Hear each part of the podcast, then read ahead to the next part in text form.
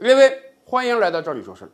在我们以往的印象中啊，美国是个很讲人权的国家哦。甚至啊，二十年前肢解南斯拉夫的时候，还有一个臭名昭著的理论，叫做“人权高于主权”。也就是说，为了人权，可以任意肢解、摧毁一个主权国家。可是啊，这只是美国用以进攻别的国家的武器。如果问题到了美国自己身上，会怎么样呢？美国国务卿蓬佩奥给了我们一个完美的解释。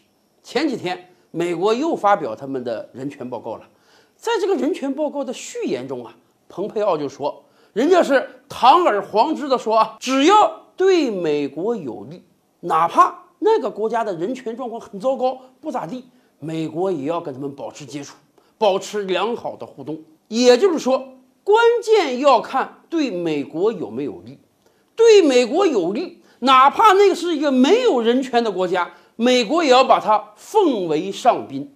当然了，蓬佩奥这番言辞一出来之后，国际特赦组织啊、联合国的人权组织啊，纷纷站出来指责美国，说你们怎么背离了以往的理想呢？哪有什么以往的理想啊？我个人的解读是啊，以往历届美国政府也都是这么做的。只不过那个时候他们得憋着，实际行动呢是实用主义，嘴上喊的呢却是理想主义。所以呀，我们经常看到美国也好，西欧也好，各国经常搞这个双重标准。而今天不一样了，美国总统特朗普本身就是一个商人出身，商人最讲究什么？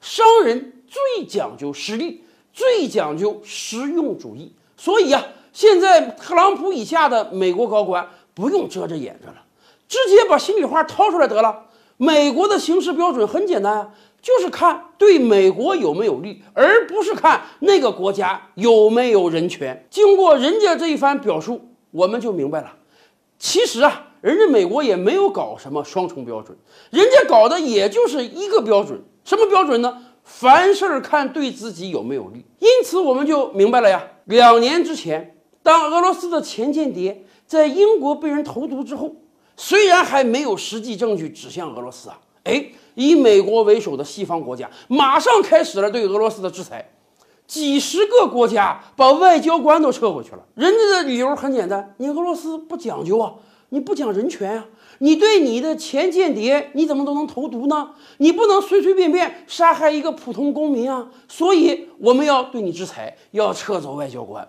好，我们听着好像美国是多么讲人权，结果打脸的事儿马上就跟着来了。一年之前，沙特的记者就在沙特驻土耳其大使馆被人活生生的肢解了，这个人可是直接死了，而且有实际证据指明就是沙特的官员干的。